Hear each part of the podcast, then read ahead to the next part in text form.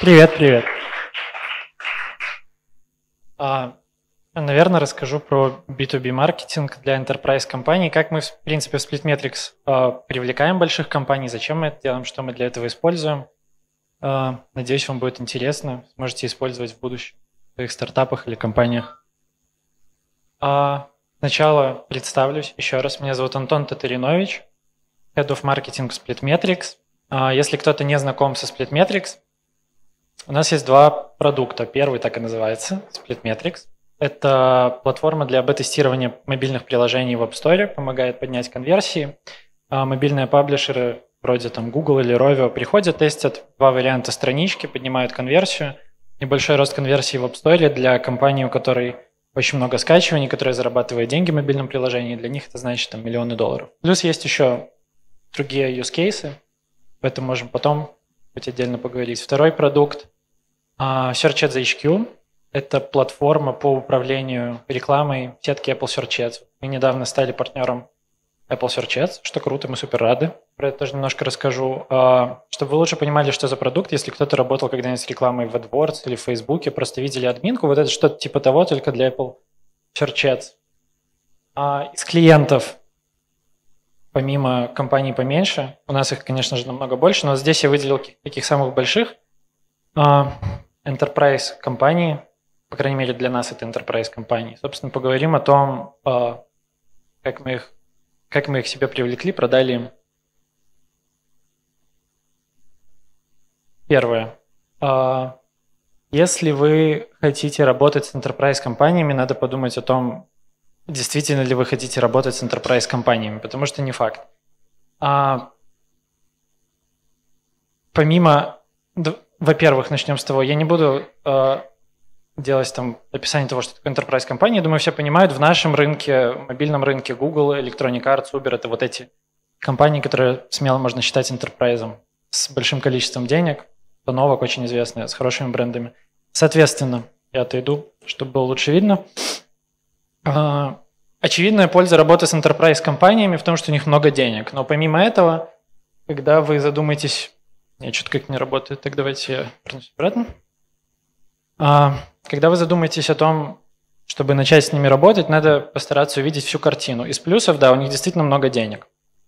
А, таких компаний не нужно много. То есть, если вы стартап, закрыли пару контрактов, например, вот с одной из этих компаний или со всеми из них, то денег вам, скорее всего, хватит достаточно долгое время для развития бизнеса и, в принципе, жизни. Далее, с каждым клиентом все легче получить следующего. Если у вас получилось, например, продать Google, когда вы в следующий раз придете продавать какой-нибудь компании похожей, поменьше, э, или сопоставимой, как бы, ну, очевидно, что они посмотрят, что вы работаете с Google, им будет интересно. Если вы продадите уже и Google, и Electronic Arts, и Uber, и придете к какому-нибудь Microsoft, то намного более вероятно, что они у вас купят. То есть каждый раз становится все легче.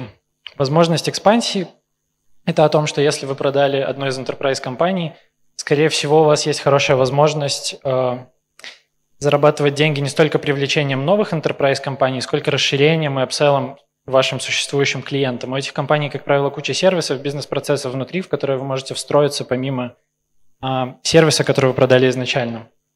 И еще один плюс, он появляется в будущем, если вы уже продали им и работаете некоторое время. Это называется second order revenue. Это когда Года через полтора человек в Google, который работал с вашим продуктом, уходит из Google, идет в какую-нибудь другую компанию, но продукт вашему очень нравится, он идет в Electronic Arts, и Electronic Arts тоже покупает у вас продукт. Соответственно, у вас есть два клиента, супер круто.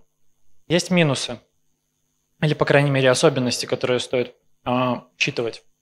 Первое, им очень долго продавать.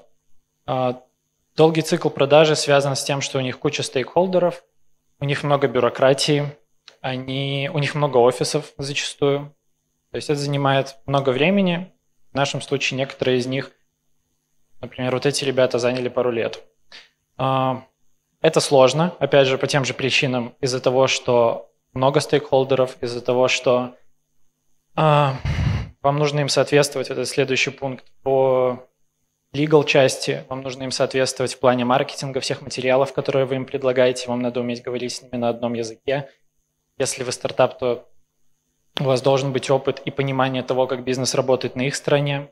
А, такой непрофессионализм сквозит, и если будет проявляться, периодически компании могут уйти к конкуренту даже не из-за того, что у него лучший продукт или лучшая компания, просто из-за того, что они как-то надежнее выглядят.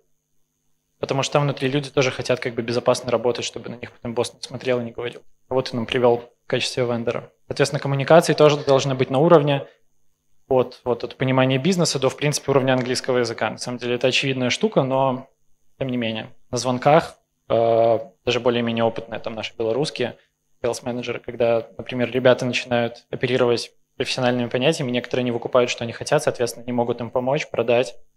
Это тоже вскрывается. То есть надо соответствовать просто по уровню профессионализма, назовем так. И еще один, одна особенность – это сильная зависимость от этих компаний. То есть если основная часть выручки приходится на enterprise компании, любое изменение в бизнесе enterprise компании означает изменение, э, очень сильно повлияет, в общем, на ваш бизнес. У них часто меняются, уходят люди, могут сократить бюджет, у них может там закрыться офис, как у каких-то игровиков было недавно, э, не помню компанию. В общем, все, что меняется у них, меняется у вас. Как в позитивную, так и в негативную сторону. А, да, как мы решили работать с enterprise компаниями и кого мы считаем enterprise. В конце прошлого лета мы сели, начали планировать квартал, планировать, что мы будем делать до Нового года, и решили посмотреть на существующих клиентов. А, посмотрели, проанализировали и поняли, что у нас среди текущих и старых клиентов относительно небольшой процент enterprise компаний – там, скажем так, больших компаний с плюс-минус известными брендами, большим количеством установок, мобильных приложений, потому что на этом рынке работаем, для нас это важно.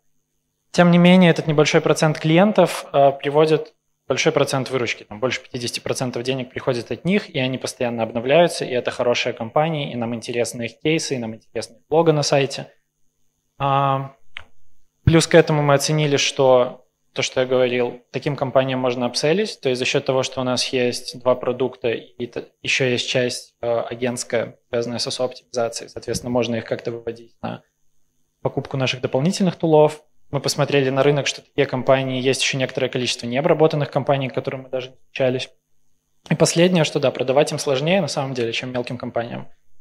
Но мы это уже делали, примерно понимали, процесс. У нас на это были ресурсы. Короче, продавать было сложнее, но не кардинально. Мы, в принципе, могли это тянуть точно так же. Просто если бы отсекли часть с SMB, фокусировались на компаниях побольше. И, собственно, сформулировали ACP наш. А, здесь а, я бы сказал, что наши, те, кого мы называем enterprise, это не enterprise в понимании там, классической бизнес-литературы. По классике это там компании от тысячи, от пяти тысяч э, человек внутри – с какими-то невероятными бюджетами, там, десятками офисов. У нас это не совсем так. Мы скорее отталкивались, да, действительно, от, компании, от размера компании. Там должно было бы быть от 50 человек, потому что, как правило, это означает определенный размер маркетинговой компании, э, маркетингового отдела. Для нас это важно. Это означает, что там люди занимаются непосредственно App Store оптимизацией, мобильным маркетингом. У них есть бюджет, и косвенно это хороший знак. А, это геймеры, они преимущественно с Запада, очевидно. У них должно быть больше двух приложений или одно, но очень крутое и так далее. В общем, мы вывели наш э, ACP, который выглядит вот так. И начали думать о том, как их привлекать, как с ними работать. Как с ними работать? Можно? О, нет. Сейчас. Э, да, это оно и есть. А, и мы пришли к тому, что мы попробуем работать через IBM, Account-Based Marketing. Кто-нибудь работал с Account-Based Marketing? Или знаешь, что такое Account-Based Marketing? Вот, круто. Account-Based Marketing а, заключается в том, что если традиционно, скажем, при работе на достаточно большой рынок, B2C или на SMB рынке. Воронка выглядит следующим образом. Вы не рассматриваете каждую отдельную компанию как ваш там, не знаю, таргет рынок. Вы не подстраиваете свою маркетинговую компанию под отдельную, под отдельную компанию. Вы проводите общие компании, у вас есть общая воронка, awareness, consideration, awareness, interest, consideration, intent и так далее. Вы накидываете на воронку, прогреваете, здесь написано nurture, а в итоге закрываете сделку. В аккаунт-бейс маркетинге все работает немножко по-другому. Вы изначально составляете себе таргет-лист компаний, с которыми хотели бы работать. В нашем случае это было в районе 200, по-моему, паблишеров мобильных, которые подходили нам по ICP. То есть мы отбирали компании, накладывали их на наши вот эти вот, э, на критерии, которые мы вывели как самые интересные, и таким образом их э, сортировали для себя. Мы взяли эти компании, э, равными долями поделили по sales отделу, и sales отдел пошел анализировать каждую из этих компаний. Они пошли анализировать их приложение, их бизнес, количество установок, в общем, все факторы, которые нам были нужны. После того, как они собрали аналитику, маркетинг начал готовить им персонализированные ABM-стратегии. Стратегии были тоже разложены по воронке. Uh, awareness, interest, consideration. Uh, после чего, собственно, да, действительно, они Гипотеза была в том, что при персонализированном, точечном а, обращении с каждым из этих аккаунтов ссылка закроется намного более вероятной, будет большая вероятность а, продать, получить с них больше денег. А, про ABM стоит сказать несколько вещей сразу. Первое, ABM тяжело скейлить за счет того, что это процесс очень сильно завязанный на профессионализме вашей команды, на объеме данных, и он достаточно долгий. ABM скейлится за счет найма новых классных sales-менеджеров и маркетологов. Это не так уж и просто. Второе, что стоит помнить, что ABM как раз-таки потому и работает только с enterprise компаниями, большими компаниями, потому что потенциальный чек, который с ними закрывается, он большой. А, он больше вот как Customer Acquisition Cost, скорее всего, он больше с, с каким-то мультипликатором, там, не знаю, 3x, 5x, он реально намного больше, что позволяет вам покрыть траты на привлечение этого лида, а, заработать денег на там, развитие продукта, саппорт этого лида, что тоже стоит много денег, юристов и так далее. Чек должен быть значительно больше, чем Customer Acquisition Cost. Соответственно, ABM а, по набору вот параметров оказался хорошей стратегией для того, чтобы попробовать привлечь этих ребят. А, окей, пока не переключился, пока не работает эта штука. ABM-стратегии – под ABM-стратегиями я подразумеваю любой способ взаимодействия с... Да ладно. Любой способ взаимодействия с лидом. Это может быть все, что угодно, от холодного звонка или там, обычного имейла до организации, не знаю, выезда к нему в компанию, организации какого-нибудь закрытого ужина с десятью компаниями, один из них будет этот лид.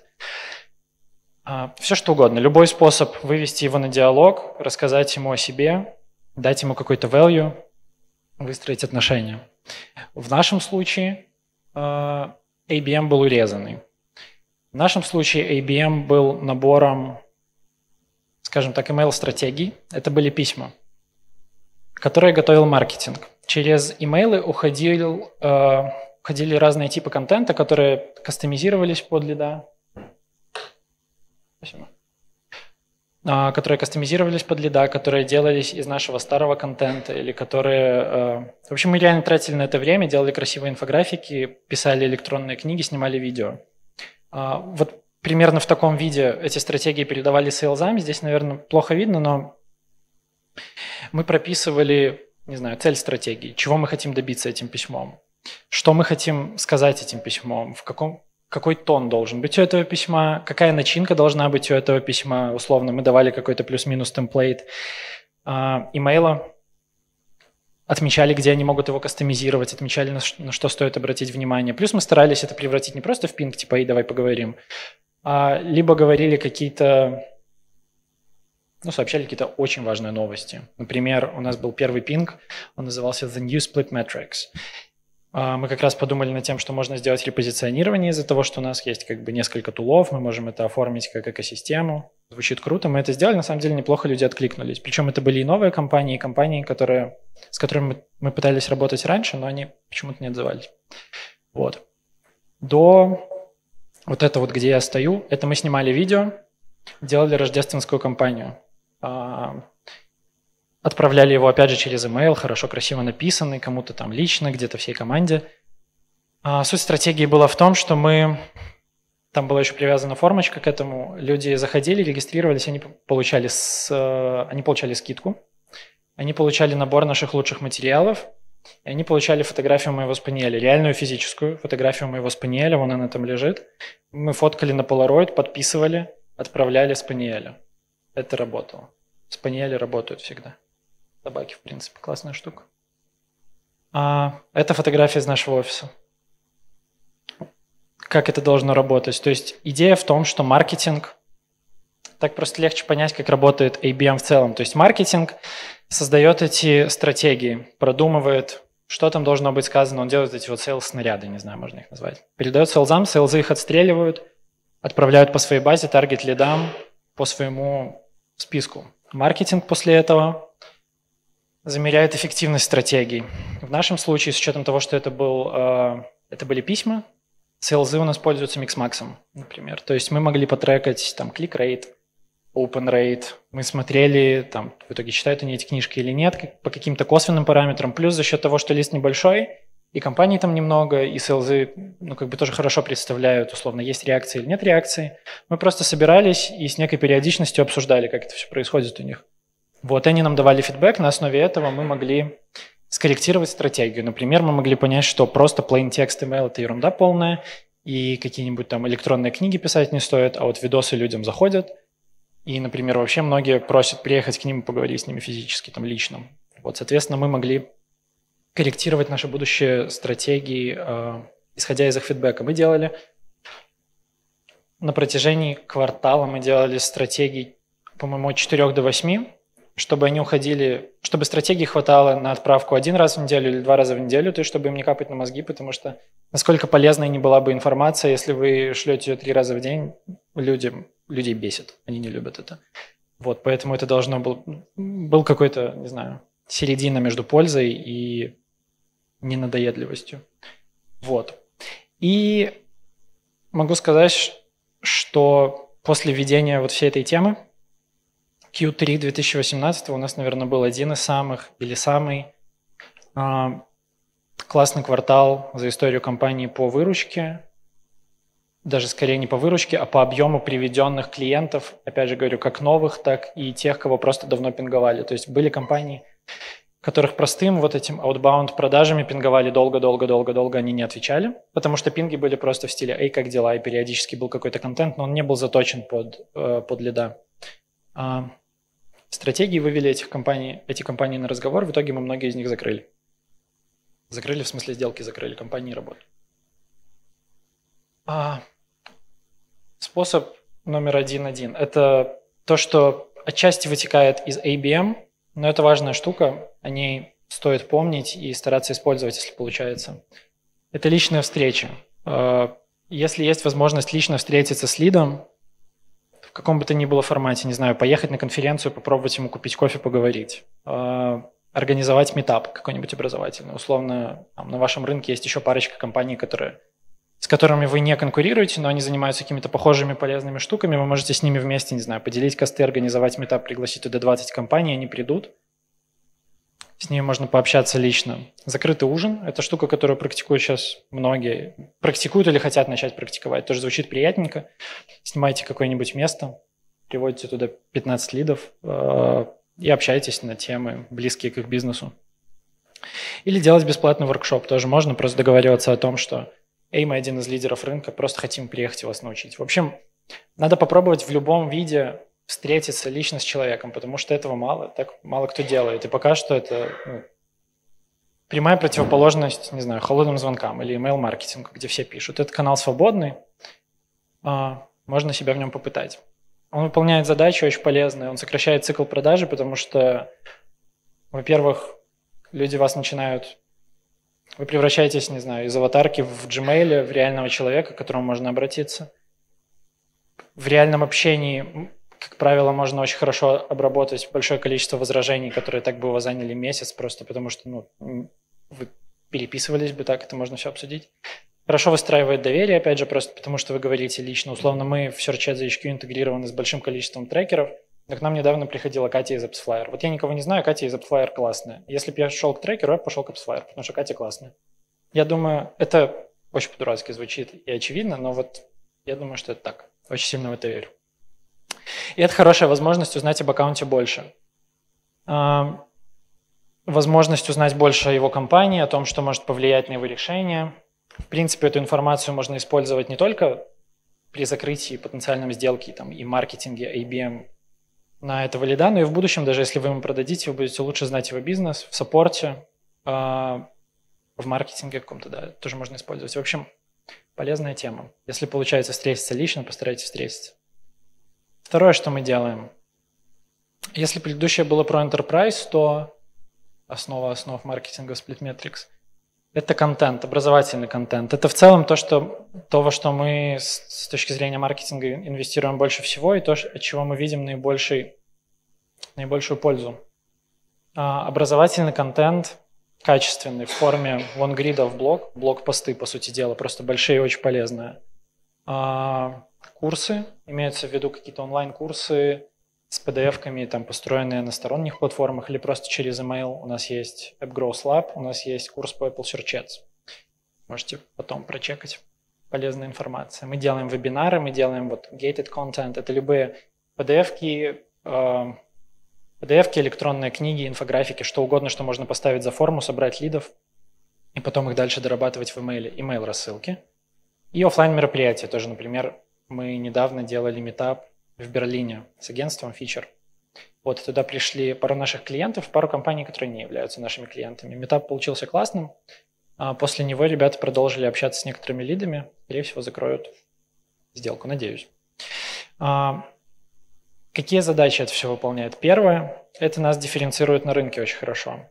Без этого мы еще один тул для бета-тестирования или еще, один, еще одна платформа для менеджмента рекламы. С этим мы у нас задача попасть в топ-3 каких-то референс-источников. То есть у человека есть вопрос по Apple Search он не знает, что делать. Мы должны быть топ-3, он должен пойти в наш блог читать, или пойти в наш курс, или пойти на наш вебинар, куда угодно, но он должен держать нас в голове. Тут еще стоит отметить довольно полезная штука про блог.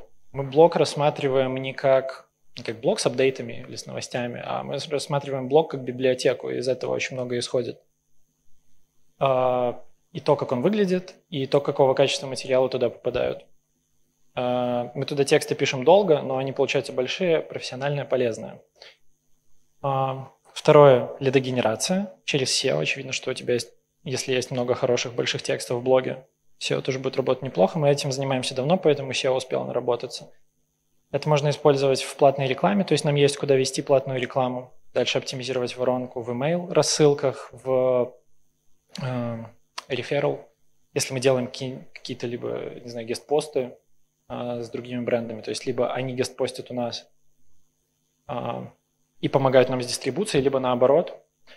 Это полезно для лидогенерации. И последнее – это база материалов для переиспользования. Вот это я в это очень верю. Это классная штука, постарайтесь так делать, если будете работать с контентом. Идея в чем? Пишите например, большой урок или электронную книгу, или вообще в идеале снимаете на видео что-нибудь очень полезное, какое-нибудь выступление на конференции. У вас получается кусок мета-контента. С видео это работает идеально. Видео очень легко режется. Можно вырезать аудиодорожку, запилить подкаст, распределить на три платформы. Подкаст очень легко транскрибируется в, гест... в блокпост. Транскрибировали, SEO-оптимизировали блокпост. Закинули в блог, Medium, LinkedIn, куда угодно. Блокпост можно нарезать на посты в соцсети хоть на месяц.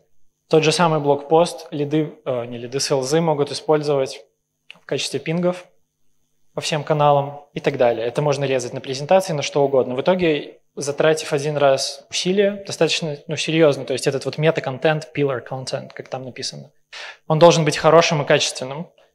Но как только у вас есть один кусок отличного качественного контента, он вам будет служить достаточно долго, если знать, как с ним обращаться. Вот, если хочется про это почитать, есть такой, кто не знает вот этого парня, Гэри Ви, Гэри Вейнерчук. Не знаете? О, знают. Короче, это такой белорус, а, мужик из Беларуси, но он в Америке, у него агентство, он такой довольно популярный, медийный в бизнес-тусовке. Можете загуглить Gary V Content Model, и у него вот есть ровно та модель примерно, которую я описываю, где он рассказывает о том, как они, например, занимаются тем же самым, просто немножко в другой сфере, снимают какие-то его выступления и затем режут на микроконтент по... Соответственно, из одного куска контента они кричат максимально громко на весь рынок. Очень полезная штука. Мы этим стараемся заниматься. У нас это получается чуть хуже, чем у этого белоруса из Америки, но мы стараемся. А, да, очень важно. В идеале контент заводит лида в петлю. Что это означает? Есть такое понятие growth loops, вот эти петли. А, некоторые люди, это сейчас популярно, люди смотрят на acquisition не с точки зрения воронки, а с точки зрения петли, потому что это прикольнее. В воронку люди входят и выходят, и все. А петля позволяет тебе постоянно, постоянно нарабатывать количество лидов. Чтобы вам было понятнее, приведу пример с нашим курсом Apple Search Ads. Это теория, мы это строим. Пока что это не готово до конца, но вот мы где-то там близко, не знаю, процентов на 70 мы приблизились. Идея в чем? А, мы привлекаем, генерируем а, трафик, спрос на наш курс через SEO и платную рекламу. У нас это два таких самых эффективных канала. Люди приходят на лендинг, регистрируются на наш курс, заполняют форму, мы знаем о них информацию. Они попадают в курс, курс уходит через email. Это 9 имейлов, в каждом имейле небольшой summary плюс электронная книга страниц на 20, наверное, или 30. Вот сидит Настя, она их пишет. И она несчастна, по-моему. Соответственно, им уходят курсы. Уходит курс, письма. Они с каждым уроком, они, а, становятся лояльнее бренду, они продвигаются ниже по воронке, б, а, с учетом того, что они попали на наш лендинг, оставили о себе данные, мы их можем ретаргетить мы можем докидывать другой наш контент, соответственно, ускорять процесс движения вниз по воронке. Они проходят курс, им нравится, потому что Настя постаралась, а, становятся теплыми лидами. Мы это можем а, узнать по через скоринг, в общем. А, анализируя их поведение, там, не знаю, внутри имейлов, того, как они взаимодействуют с курсом и так далее. Теплых лидов мы передаем в SDR, в SDR отделе начинает свою sales работу. В конце курса у нас есть сертификация. Будет сертификация. Очень скоро будет, Настя напишет. А, с учетом того, что курс был хороший, курс им понравился, было много полезных материалов, они проходят сертификацию. А, и по окончании они шарят сертификат. Они могут его шарить в соцсетях, они могут его шарить, не знаю, в LinkedIn, прикрепить к себе к описанию э, можно там, в общем, прикреплять файлы к работе, они могут их пошарить просто где-то у себя внутри в слайке в компании, где угодно, как-то пошарить. Их коллега, увидев сертификат, придет к нам в курс и сделает еще раз то же самое. И еще раз то же самое. Если это все работает, маркетинг вообще выполнил свою функцию, все прекрасно. А, эта штука называется Growth Loops. Вот этот парень, Эндрю Чен, это сайт andreychan.co, это чувак, э, партнер в Andreessen Horowitz. Он очень сильно продвигает вот эту всю тему, очень много пишет. Как, э, ну, как старт очень советую, там действительно очень много полезной информации, мы оттуда много чего подкреп, э, почерпнули. В идеале, если вот этот луп работает, вы с одного привлеченного лида получаете больше, типа больше одного то есть с одного получаете еще одного или больше человек. Это называется кей-фактор. Есть такая метрика. Вот если этот кей-фактор больше единицы, маркетинг у вас офигенный. Надо им, не знаю, премию дать или еще что-то. Вот. Соответственно, важная штука. А, там как-нибудь изучите, я думаю, будет полезно. Способ номер три. Привлекать enterprise компании. Это endorsement, это э, бренд, Эндорсмент брендами или личный – это, короче, сарафанное радио. Назовем по-русски.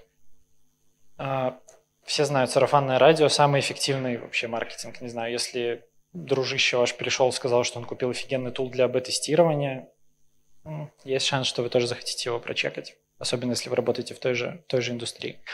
А, я разделил на два. Есть личное сарафанное радио, вот это вот personal.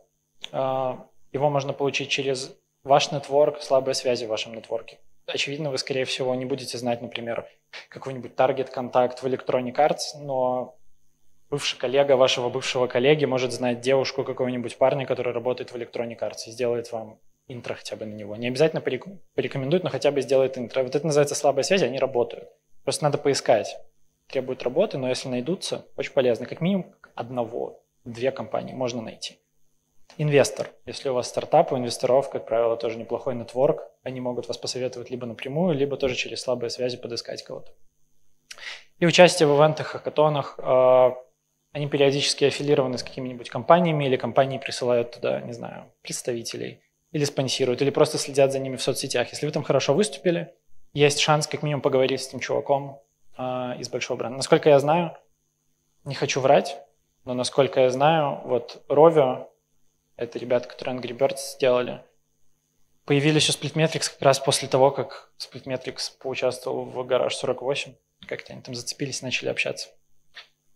А второй тип эндорсмента – бренд. По сути дела, выполняет ту же функцию. Есть бренды, которым люди уже верят, типа Apple или там AppsFlyer, не знаю. А компании, которые давно инвестируют в бренд, выстраивают бренд, люди им доверяют, соответственно, можно подсесть им на хвост, немножко постоять в тени, кусочек их вот этого вот брендового влияния перетянуть на себя. Это делается посредством кейсов или отзывов, кейсов э, с, с, не знаю, большими компаниями, с какими-то, с которыми вы уже работаете или пообщались, э, через совместные проекты, а, образовательные, какие-то контент или ивент-проекты. То есть, а, к примеру, даже до того, как мы работали с Google, а, у нас был совместный урок Web Growth Lab с Google. Для, для Google это не значило ничего, мы просто нашли какого-то чувака, который работал в Google и работает, надеюсь, до сих пор.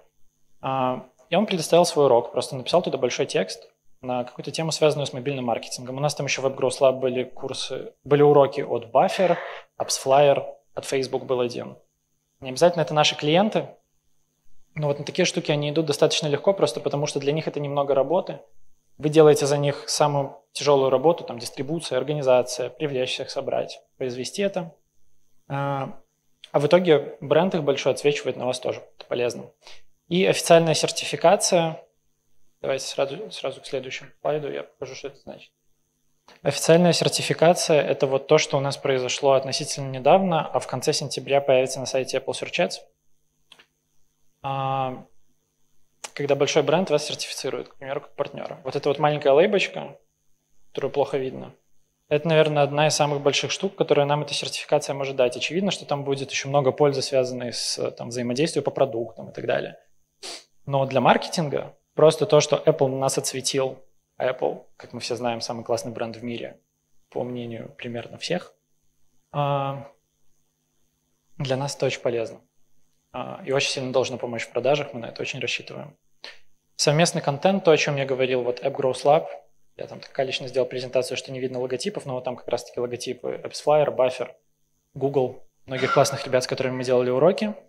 А, вот эта штука, мы делали онлайн-конференцию, по Apple Search Ads и тоже в том числе привлекали туда другие компании, вроде AppsFlyer, которые просто давали туда свой урок. Он записал небольшой вебинар, прислал нам, мы сделали за него всю тяжелую работу, потом еще и прислали всех людей, которые туда пришли. AppsFlyer на нас немножко отсветил своим хорошим брендом.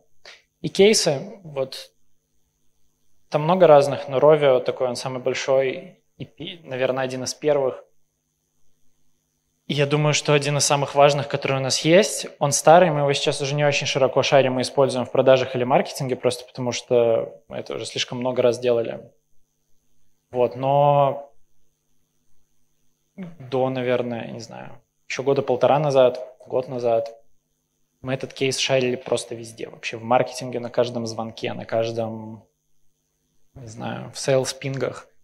Если речь э, шла об игровиках, то вот мы говорили про Rovio, потому что, во-первых, все знают Rebirds, во-вторых, был очень крутой кейс, там цифры, э, там показано, э, там реально показано, как наш тул помог им заработать денег. На реальных цифрах такое редко бывает, поэтому нам очень повезло. Соответственно, этот кейс мы шарили очень, очень широко. Тут можно дать совет, если у вас стартап молодой, не знаю, нет клиентов или немножко клиентов, вы только начинаете расти, у вас есть возможность продать кому-то типа Rovio, хоть бесплатно, но за хороший кейс – лучше, не, лучше вот так и сделать. Не стараться взять с них денег, лучше стараться взять кейс, потому что этот кейс он будет приносить других ребят типа Rovio года полтора ближайших. Это очень полезно. А, вот. Помимо основных штук, которые, я считаю, можно делать для привлечения enterprise, ABM – классный, качественный контент или вот эти эндорсменты личные или большими брендами. Есть еще пиар и outbound продажи. Мы на них стараемся сейчас делать меньшую ставку. В пиар мы вообще особо не инвестируем. Но они тоже могут работать. Например, э, пиар, если у вас действительно крутой продукт или какая-то классная бизнес-модель, не знаю, или инвестор у вас супер классный, про которого часто пишут, какой-нибудь там Андрисен Хоровиц, не знаю, а, и о вас напишет там TechCrunch, то, скорее всего, это поможет для дегенерации, скорее всего, это каким-то образом поможет привлечь enterprise лида. Вы это не сможете померить, потому что очень сложно померить пиар, какой-то атрибушн туда не поставишь. Но я думаю, что это сработает. Хороший пример а, Ванабай, наш белорусский стартап, который делает вот эту AR-примерялку кроссовок. О них писал Вок, о них писал TechCrunch, писал позитивно. А, жалко, что Даши нету, но я думаю, что она бы сказала, что им это точно помогло каким-то образом. Если не привлечь enterprise клиента напрямую, то построить бренд, который косвенно в итоге все равно сыграет им на руку. Outbound продажи, мы это делаем, а, это работает, Классика, мы нашли лида, нашли его email, написали ему email, нашли его номер, позвонили ему. Э, постарались все это персонализировать, сделать максимально хорошо. Это первые года три Splitmetrics, наверное, и до сих пор мы это делаем. А, тут прикол в том, что хоть канал и рабочий, но он перегружен, очевидно, потому что все это делают, туда низкий порог входа. А, и эффективность в нем слабенькая. То есть, например, если это холодные письма, есть статистика, что, например, open rate у холодных писем процента 4, click rate, там, reply rate еще ниже, то есть, ну, как бы так себе. Плюс это все тоже завязано на ну, способности там, ваших sales менеджеров хорошо писать письма качественно, а, часто давать какой-то value. Вот, кстати, Google мы писали много лет, просто письма писали, писали, писали, потом видео сняли, они что-то ответили, вот так получилось. Так и начали работать. А, да, я думаю, что не бывает такого, что у кого-то работает один канал, а не используют другие. Это всегда какой-то микс. А, и каналы стоит выбирать, исходя из стадии компании. Если вы стартап, у вас новый продукт молодой, ресурсов немного, мало времени, надо активно расти, лучше использовать outbound sales и найти какие-то личные, не знаю, найти личную встречу, эндорсмент, какой-то интро, что угодно. Это хороший выбор, потому что туда низкий порог входа потому что вам не надо тратить время на продумывание стратегии. Вы просто на морально-волевых активно обрабатываете свою базу, и что-то у вас да получится. Особенно, если получится э, добиться какой-то личной встречи. Если компания крупнее, есть какой-то мини-бренд на рынке, вас примерно знают, есть ресурсы, есть немножко времени на то, чтобы подумать, подготовиться, проработать стратегию, то ABM, хороший персонализированный контент качественный, а, и, ос- и в итоге всего этого, если еще и получится построить вот эту вот петлю, петлю роста, э, должно сработать, должно помочь. Просто потому, что у вас есть время и деньги на это. Здесь времени и денег нет, надо хаслить. Э, при этом всем вот это вот сарафанное радио через просто через людей или через большое партнерство работает для всех уровней компании. Очевидно, это хорошо сработает для маленьких, это работает точно так же для мегакорпораций. Типа, например, когда Disney заключает партнерство с Marvel для своего стримингового сервиса, и Marvel немножко отсвечивает своими там супергеройскими штуками на них. Ну, очевидно, что это делается не просто так, для них это тоже приносит пользу. В плане строительства бренда, что косвенно в итоге привлекает им там больше юзеров, подписчиков и так далее. В итоге, что стоит запомнить? А, первое, надо решить, почему вы хотите работать с enterprise. Есть ли время, ресурсы на их привлечение и поддержку, потому что надо достаточно много времени. Иногда привлечь большую компанию занимает год, иногда несколько лет. Вот есть у вас это время или нет? Надо подумать. А, и после того, как они у вас купят, надо еще с ними хорошо работать, потому что, чтобы не получилось так, что вы им продавали год, они купили, а потом сказали, верни мне мои деньги. Будет обидно. А, знаете ли вы язык, соответствует ли продукт и legal часть вашим амбициям? Знаете ли язык, причем от буквального, знаете ли вы достаточно хорошо, если вы хотите работать на, там, не знаю, на западный рынок, знаете ли вы достаточно хорошо английский язык? А, и можете ли вы ну, как бы хорошо общаться с ними на их языке в плане там владение какими-то бизнес-понятиями, в принципе, знание их бизнеса. Есть ли компетенции? Да. Говорить с ними на одном уровне об их бизнесе. Если ответ «да», я думаю, что все получится. Второе. Люди покупают у людей. Важно помнить про персонализацию каждого касания. Важно стараться давать ценность.